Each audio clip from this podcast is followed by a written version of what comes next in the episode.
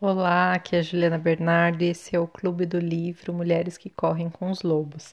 E essa semana nós falaremos sobre o capítulo 5, A Caçada, quando o coração é um caçador solitário. E nesse capítulo a autora vai continuar falando sobre relacionamentos afetivos.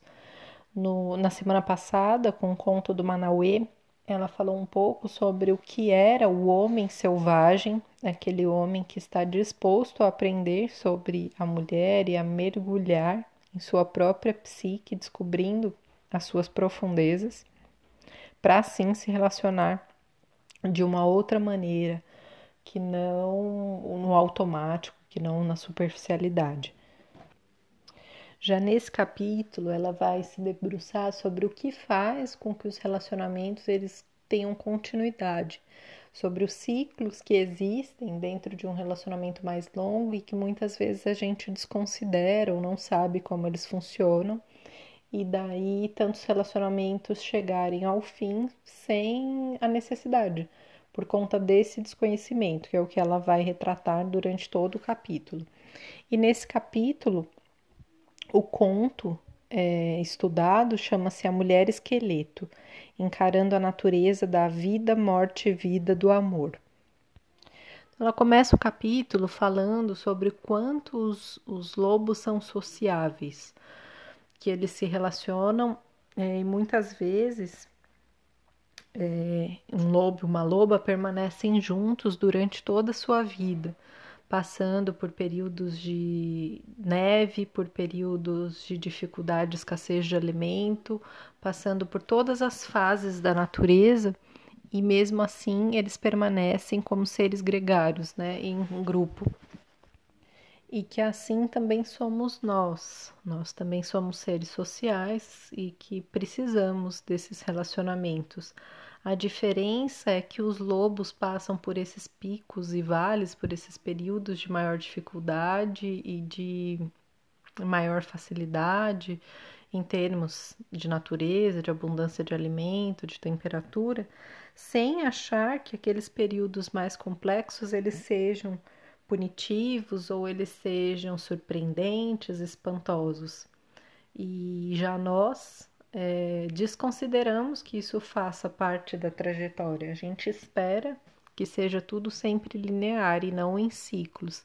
E essa expectativa pela vida de maneira linear e contínua é que nos leva ao sofrimento, não só nos relacionamentos, mas em todas as áreas da vida.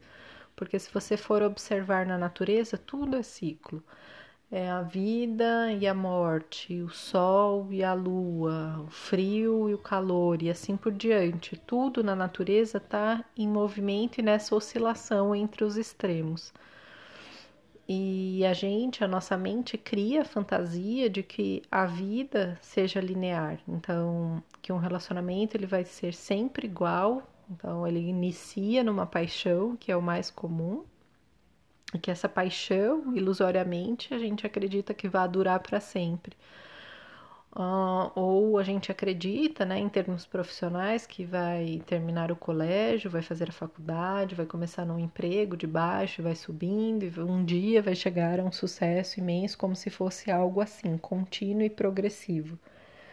E ao contrário, o que acontece na vida é como se fosse sempre uma espiral ela tende a ser ascendente, né? A natureza se multiplica e se propaga a vida, mas tem os seus altos e baixos já previsíveis. Eles não são assustadores, eles não são por acaso, eles fazem parte da, do desenho dessa trajetória. E daí a gente pode pensar também que esse caminho, essa espiral, ela é feita de diversos pontos que são os momentos em que nós estamos presentes e que quanto mais a gente, intensamente a gente vive esses pontos, menos a gente sofre com expectativas a respeito daquilo que virá e com frustrações daquilo que já foi, entendendo que a gente só tem o presente, né? E, e, o que a gente vê na sociedade atual é justamente o contrário: é uma ansiedade gigantesca por metas e objetivos que possivelmente não se cumprirão, já que a gente tem uma série de circunstâncias externas, mas principalmente sabotadores internos, né? Que a, aqui a autora colocou já dois, né? Um seria o predador, que a gente viu no capítulo do Barba Azul, e a mãe boa demais, que a gente viu na, no capítulo da Valisa. Mas existem diversos outros, eu não sei se ela vai abordar ao longo desse livro, porque eu tô lendo junto com vocês nesse ritmo de um capítulo por semana. Mas outros autores falam, né, de, de inteligência positiva, por exemplo. Depois eu posso até colocar o link aqui ou uma foto desse outro livro que fala desses seres que nós temos na nossa própria mente que nos limitam. E então viver esses momentos pontuais com intensidade seria uma forma de não sofrer com essas expectativas do que não se realizará. Eu não vou ler a história toda aqui porque ela é um pouco longa, mas em resumo é assim: uma mulher havia feito alguma coisa que seu pai não aprovava. E ninguém sabia exatamente o que era, ninguém se lembrava, mas o que ele fez foi jogá-la de um penhasco no mar. Essa mulher foi devorada pelos peixes e sobraram apenas os ossos. E esses ossos afundaram e ficaram no mar há muito tempo, não se sabe quanto. Um dia, um pescador saiu para pescar, empolgado, achando que e aquele dia ele pegaria um grande peixe. Jogou o anzol, o anzol ficou enroscado. Ele começa a puxar esse anzol, puxa o anzol e nada faz a maior força, sobe no barco, puxa, e aí eis que ele pega a mulher esqueleto. E daí ele fica muito assustado, ele grita, o coração dispara com a imagem de todos aqueles ossos humanos. Ele volta para a praia, sai do barco e aquele esqueleto correndo atrás dele. Ele desesperado para se livrar daquele ser. E a história se passa no, no norte, perto da, do continente antártico, naquela, naquela no, no Ártico, no, na região polar. Então, tudo cheio de neve, ele vai se abrigar no iglu, e aí lá ele consegue respirar profundamente, achar que está seguro dentro do iglu achando que ele está seguro, quando ele acende a lamparina, ele percebe que aqueles esqueletos estão. Desculpa, que aqueles ossos todos, na forma daquele esqueleto, é, estão dentro do iglu dele. De repente, ele tem algo de compaixão ao ver aqueles ossos todos nos lugares errados ele percebe uma certa delicadeza naquilo e resolve ajudar a montar o esqueleto, os ossos no lugar certo, para que tivesse a forma humana.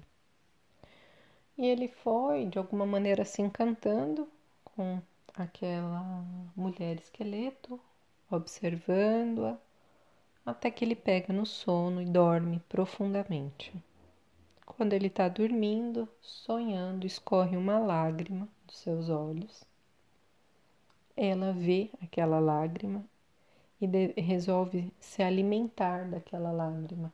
E aquela única lágrima é como se fosse um rio que jorra dele e a alimenta. Mata toda a sua sede. Então ela resolve enfiar suas mãos no peito dele pegar o coração dele. E aquele coração bate como se fosse um tambor. Enquanto ela ouve aquele coração batendo, ela começa a entoar cantos.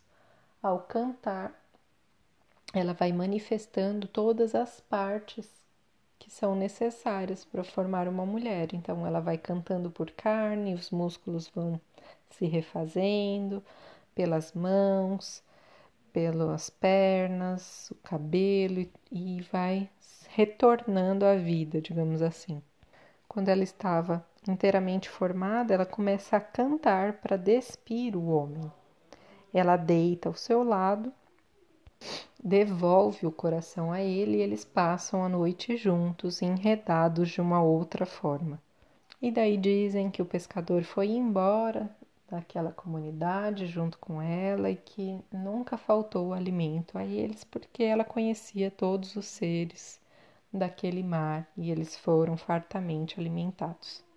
E que essa é a história que alguém contou para alguém, que contou para mais alguém e que as pessoas garantem que é verdade, só não sabem exatamente como se passou. E daí a autora, Clarissa, ela diz que, assim como no conto do Manauê, essa história poderia ser analisada como a psique de alguém em, de maneira individual, mas que nesse caso ela resolve analisar o conto como um relacionamento. Então, como se dá o relacionamento aqui entre um homem e uma mulher, né? Em suas mentes, e como essa o que é a representação dessa mulher esqueleto dentro de um relacionamento. E daí ela vai dissecar esse conto nas cinco fases em que se dá um relacionamento a partir dos elementos que são colocados na história. A base toda que ela vai repetir de inúmeras vezes é a questão da vida, morte e vida. Ela fala que no Ocidente a gente tem uma dificuldade, principalmente na sociedade contemporânea, de encarar a morte, que a gente enxerga a morte como um final, como uma punição, como algo ruim. Na verdade, não é só a vida e morte, não é essa dualidade, é a vida, morte e vida. Que a morte ela é um passo para o renascimento, para uma nova vida em que em muitas culturas a representação da morte ela não é a da ceifadora de vidas que vem com uma foice e vai levando as vidas como se fosse uma vilã. Em muitas culturas a morte ela é representada como aquela que leva os doentes, os velhos, as pessoas que chegaram ao seu momento de morrer e é a mesma que dá energia para o parto, para a gestação, para a amamentação. Então, é vista como a mesma energia do final da vida e do início de uma nova vida. E que se a gente encara a morte nessa perspectiva, uh, tudo fica mais fácil, inclusive os relacionamentos. E daí ela coloca assim que dessa necessidade de encarar os ciclos de morte que existem no relacionamento em diversas fases.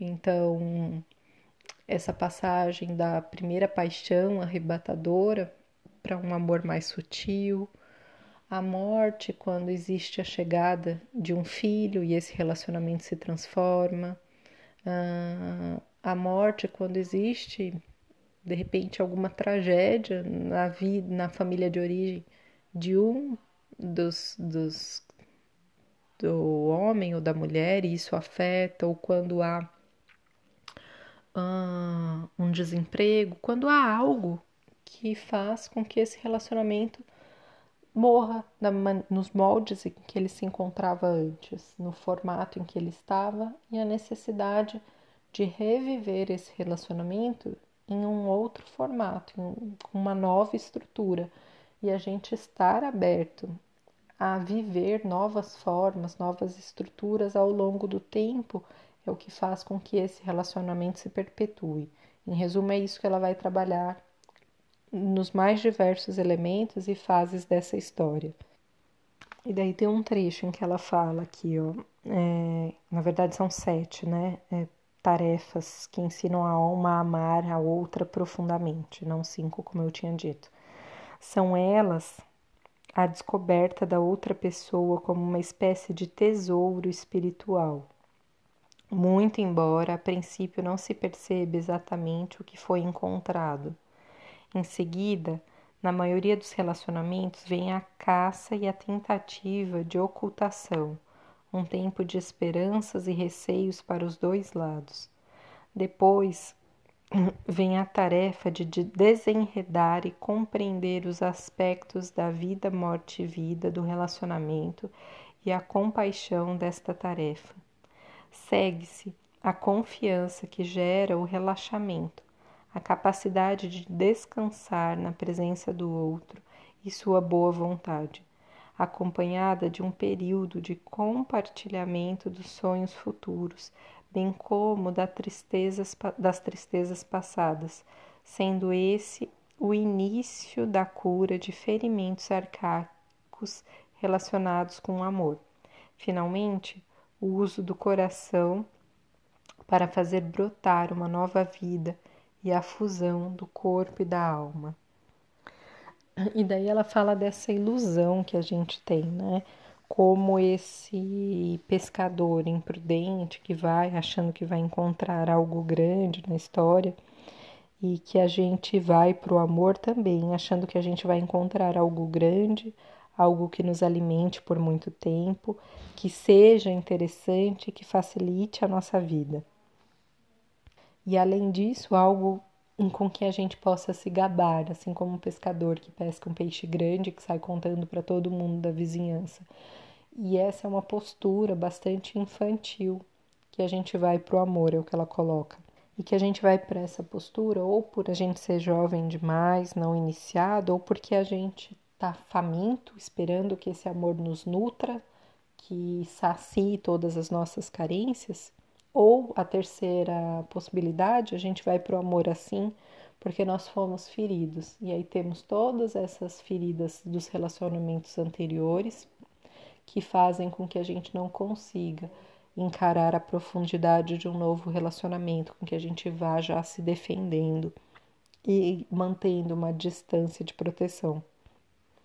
E que, independente de qual desses três perfis nós tenhamos, nós vamos sempre querendo que esse tesouro caia nas nossas mãos por acaso dos céus, como algo mágico.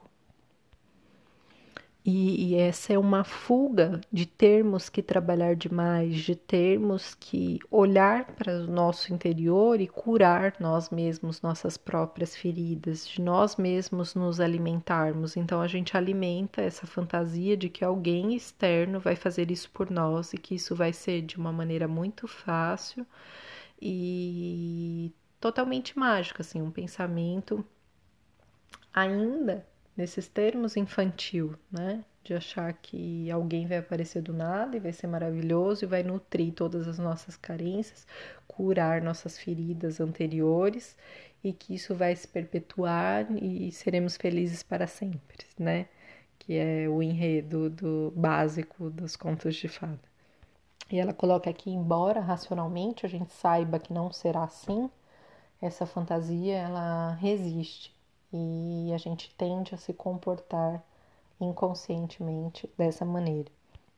E essa mesma parte da psique que resiste a essa mulher esqueleto, essa parte do nosso ser que não quer reconhecer que a morte faz parte do relacionamento e de todas as outras esferas da vida. E assim a gente vai fingindo que pode amar sem que morram as nossas ilusões, sem que morram alguns dos nossos comportamentos e hábitos, sem que morram as nossas expectativas. Isso só vai fazendo com que a gente entre em cada vez mais conflitos e problemas que poderiam ser evitados se a gente tivesse esse conhecimento. Ela coloca num parágrafo aqui o que morre. As ilusões, as expectativas, a voracidade de querer tudo de querer que tudo seja só lindo, tudo isso morre. Com o amor, sempre provoca uma descida até a natureza da morte. Podemos perceber porque é preciso grande poder sobre si mesmo e plenitude de alma para assumir esse compromisso. Quando uma pessoa se dedica a amar, ela também está se dedicando a ressuscitar a mulher esqueleto e todos os seus ensinamentos. E daí ela expande essa questão da, do ciclo de morte não só para um relacionamento afetivo, um relacionamento amoroso, mas que isso acontece em quaisquer relacionamentos. Por exemplo, no relacionamento de uma mãe com um bebê, que depois passa a ser uma criança maior, que essa mãe volta a ter a individualidade, todas essas são marcações de morte. Com um filho adolescente, com esse adolescente que precisa ir para o mundo. E assim por diante, né? No, com os pais já adultos, quando a gente precisa sair de casa, por exemplo. Então, todos os nossos relacionamentos são marcados por mortes periódicas. E que é esse desejo de forçar o amor a prosseguir somente naquilo que é bonito, naquilo que é mais positivo, é que faz com que o amor acabe morrendo, é o que faz com que a mulher seja atirada do alto do abismo, como ela coloca aqui, se transformando nesse esqueleto. É quando a gente nega uh, a outra face, né? Que é uma tendência muito forte, né, na nossa sociedade, que não encara a morte bem em nenhum aspecto, né? A pessoa tá lá morrendo há muito tempo, sofrendo, e a gente tá querendo que a pessoa prolongue a vida o máximo possível de maneira artificial, porque não sabe lidar com a morte e desapegar. A mesma coisa com animais, que não precisariam passar por isso. Quantos animais ficam sofrendo, submetidos a cirurgias, a quimioterapia e uma série de outras coisas, simplesmente porque o dono não consegue desapegar e encarar que chegou a hora da morte. Ou as pessoas que não conseguem nem olhar para a própria velhice, né? E artificialmente se enchem de plásticas, às vezes é, adquirindo uma aparência absolutamente artificial e psicologicamente isso tem a ver com não conseguir encarar esses ciclos naturais da vida. Então, e a gente reproduz isso nos nossos relacionamentos, permanecendo muitas vezes na artificialidade, na superficialidade ou rompendo. Ela coloca em algum ponto desse capítulo também que muita gente, conforme os relacionamentos começam a se aprofundar, fogem. Assim como ele fugiu é, na hora que ele vê que é um, ele pescou um monte de ossos humanos, ele corre, ele foge. E é o que a gente faz também, muitas vezes, quando a gente quer muito um relacionamento e na hora que esse relacionamento está prestes a existir concretamente, a gente foge e a gente volta para o nosso iglu, para nossa zona de conforto, para onde não haverá conflitos, onde nós estamos acostumados. E daí ela fala muito assim de quando diminui essa excitação sexual do início de um relacionamento, quando diminui esse fogo da paixão e tende a, a, a, gente a ficar mais calmo, né? A ciência diz que a paixão dura de seis a meses a dois anos no máximo, né? Que mais do que isso nosso organismo não aguentaria as oscilações hormonais, neurológicas que a paixão traz. E quando isso diminui, e a gente começa a enxergar o outro como ele é, com seus defeitos, com suas imperfeições, suas fragilidades. A gente normalmente quer fugir, né, para manter a fantasia do que seria o outro e não enxergar o outro como ele é. E é justamente nesse ponto em que a gente tem vontade de fugir, de dizer não, mas esse relacionamento não vai dar certo mesmo. Ah, eu acho que ele não foi feito para mim, ou eu mereço coisa melhor, ou é, acho que eu não nasci para relacionamentos e todas as desculpas que nos damos, é justamente nesse momento que vem a necessidade de ter coragem. Se a decisão é mesmo de um relacionamento, esse momento existirá. E é nesse momento que vem a escolha pela coragem ou por fugir e nunca ter um relacionamento de verdade. E aí é engraçado, né? Porque como a nossa mente funciona, porque toda vez em que a gente tende, quer, deseja fugir de um relacionamento, parece que esse relacionamento ganha vida, como se precisasse dessa oscilação, desse medo de perder para ter graça, né? E a gente até hoje reproduz esse tipo de comportamento. Quando parece que o eu vou eu tenho um maior desejo de fugir desse relacionamento. Parece que esse relacionamento melhora e aí eu fico nesse conflito interno, sem saber para onde ir. E eu posso falar por mim mesma, assim, é, eu demorei muito para ter um relacionamento mais profundo, porque sempre tive esse medo de me aprofundar e, e sempre como se fosse, ah, se eu tiver um relacionamento eu vou perder a minha liberdade, ou eu não vou poder ser mais eu, ou, e aí isso eram questões da minha mente que me faziam evitar um relacionamento. E até hoje eu tenho que ficar atenta para não cair nessas questões mentais, embora eu esteja há 10 anos, né, junto com uma pessoa, é, eu sempre me pego assim, né, eventualmente me pego querendo ter um pé fora e o outro pé dentro do relacionamento para uma garantia de que eu não vá perder o, a minha liberdade. E aí é justamente isso que ela fala, né? Que é esse medo de viver com essa mulher esqueleto de, de entender esses ciclos, de e aí como se precisasse dessa vontade de fugir para reacender esse relacionamento. E aí eu achei bem legal de perceber que isso não é uma questão minha, que isso é uma questão da, de como a nossa mente funciona e de como a gente tem diversos conflitos em relação aos relacionamentos.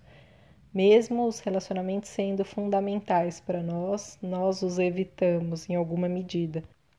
E ela fala que essa essa dificuldade de se envolver, ou esse medo que a psicologia chama de medo da intimidade, medo do envolvimento, ela tem a ver também com essa fuga dos ciclos da natureza selvagem ela tem a ver, a gente pode pensar aqui, com controle, né? Essa, a gente quer ter o controle de tudo, racionalizar tudo. E aí, para isso, quando a gente se envolve muito profundamente, a, a, primeira coisa que a gente perde é esse controle, né? É, por quê? Porque num relacionamento existem diversos diversas possibilidades. A possibilidade de ser abandonada, de ser traída, do relacionamento acabar de repente, do outro morrer, de você morrer. Então, é, o controle tem que ser deixado de lado e a gente se abre a muitas possibilidades. A gente se torna extremamente vulnerável no relacionamento. Ela não usa a palavra vulnerabilidade, interessante aqui, mas é disso que ela está falando o tempo inteiro. Esse encontro com a, morte dentro de um relacionamento é um encontro com a própria vulnerabilidade, com a vulnerabilidade do outro. Quando ele dorme é, e escorre a lágrima, é o momento em que ele está completamente vulnerável, o pescador. Dormir profundamente é abrir mão do controle, é se permitir confiar no outro, é ter tanta confiança a ponto de estar entregue, né? O maior dos vilões, o mais perigoso dos seres, quando dorme está vulnerável e pode acontecer qualquer coisa com, com ele, né? Ela coloca aqui quando a gente dorme, a gente está vivendo na inocência. E é isso que o pescador se dispõe a fazer ao lado da mulher esqueleto. Ele dorme e além disso, ele sonha e cai essa lágrima. Essa lágrima tem a ver com essa vulnerabilidade de entrar em contato com as próprias feridas e chorar. E ela fala disso é, principalmente com o homem, né?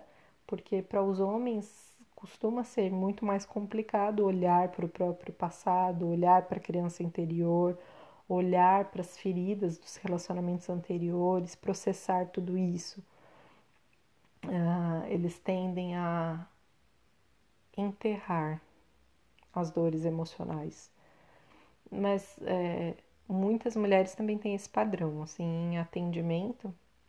Muitas pessoas que, que chegam para os meus atendimentos perderam a conexão com os sentimentos, não conseguem nem nomear aquilo que estão sentindo e levam um tempo para que se reconectem com o coração, para que percebam o estrago que foi feito com essa ruptura com os próprios sentimentos, com as próprias emoções, né? E quando o pescador chora, ele está aqui entrando em contato com isso. E aí me conta como é para você olhar as suas dores anteriores, os seus suas feridas de outros relacionamentos. E eu vou propor alguns exercícios aqui para gente não ignorar isso, aproveitar o tema mais para frente, tá bom? Eu vou só falar mais um pouquinho sobre esse capítulo e a gente já entra nesses exercícios. No decorrer do capítulo, ela dá diversos exemplos é, de como a gente evita esse contato com a mulher esqueleto. E uma dessas formas é o pedir um tempo, dar um tempo, a dizer que eu ainda não estou pronto para viver um relacionamento. E ela diz que existe uma diferença imensa entre a necessidade de solidão, que todos nós temos, essa necessidade de tempos em tempos, e essa dificuldade em ter, manter um vínculo e que para a gente ter uma transformação interna, para que a gente cresça, amadureça, é necessário passar por essas tarefas desafiadoras da vida.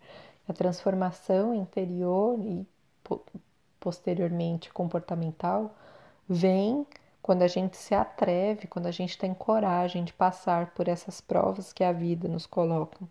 E é interessante, ela coloca aqui sobre os contos de fada, o quanto todos eles trazem essa lição de que para ter acesso ao belo você precisa ter acesso ao feio antes, por exemplo, a Bela e a Fera.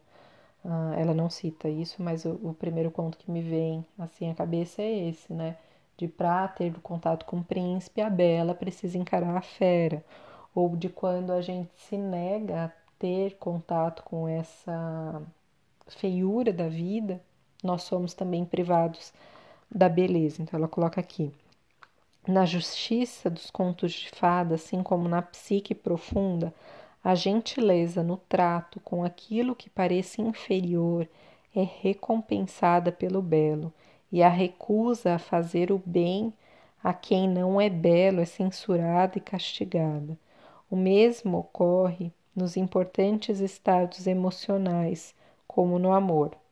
Quando nos superamos para tocar o não belo, somos recompensados. Quando desfazemos não, é, quando desfazemos do não belo, somos isolados da vida e deixados desamparados. Então tem diversos contos, né, em que uma velha vem pedir ajuda e essa pessoa não dá e depois essa pessoa é uma bruxa e amaldiçoa o outro. Na, no próprio conto da Bela e a Fera é isso que acontece com o príncipe, né?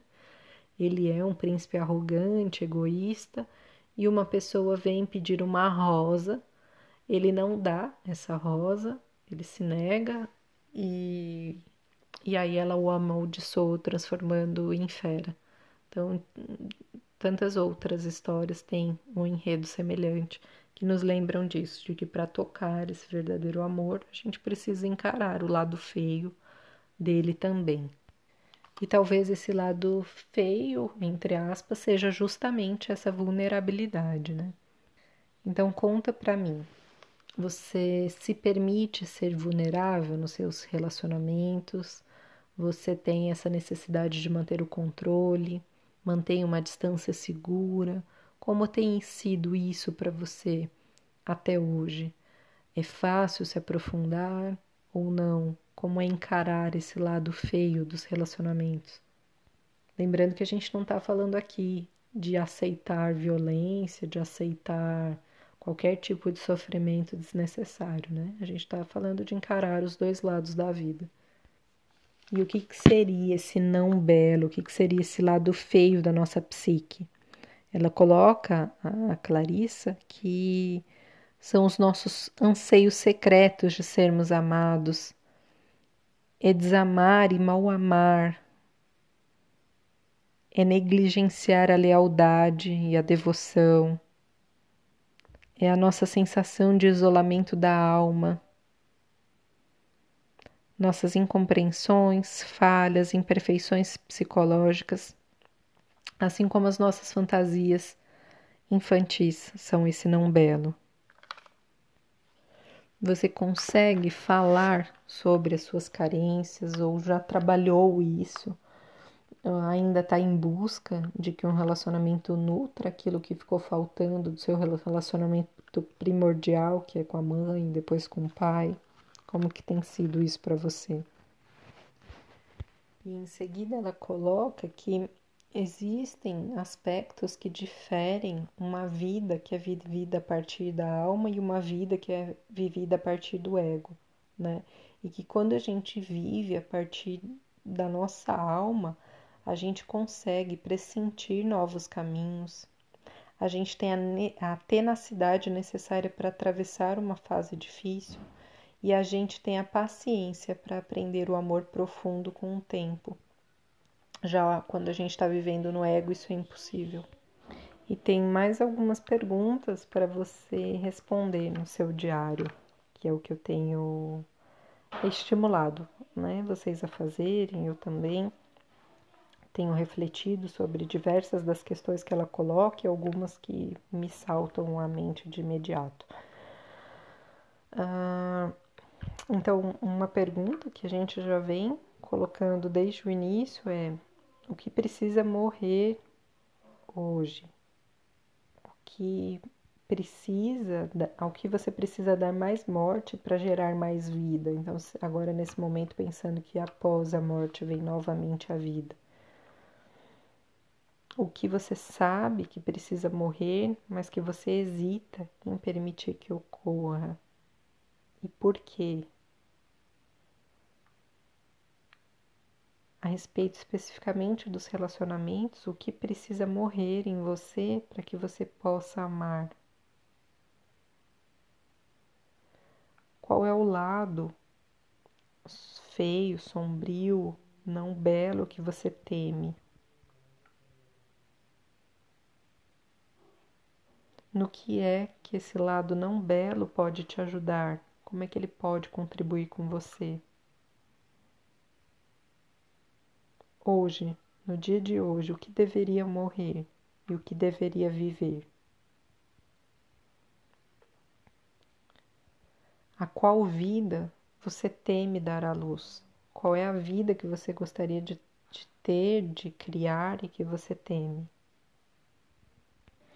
E daí, ao longo do capítulo, a autora vai dar diversos exemplos em outros contos de como essa relação vida, morte e vida ocorre, do quanto para a mulher é mais fácil encarar esses ciclos, porque para nós isso está no nosso corpo, a gente vive isso a cada ciclo menstrual, a vida, morte e vida. Mas para o homem isso é mais difícil de entrar em contato e muitas vezes ele foge da mulher que já tem consciência desses ciclos pela própria dificuldade de entrar em contato com isso. E eu, como disse já em outras semanas, recomendo muito que vocês façam a leitura do capítulo inteiro, do conto, porque são muitos elementos que vêm à mente cada vez que a gente lê e relê, novas coisas são acessadas, novas memórias. Se você quiser compartilhar no grupo, quais memórias vieram, o que é que você se recordou de períodos em que os relacionamentos que já viveu começaram a morrer e teve dificuldade de fazer reviver e assim por diante. O que mais vier da infância, por exemplo, do que você vivenciou no relacionamento dos seus pais e qual imagem que ficou de relacionamento afetivo e que talvez isso provoque a fuga e medo dessa profundidade, dessa vulnerabilidade, assim por diante.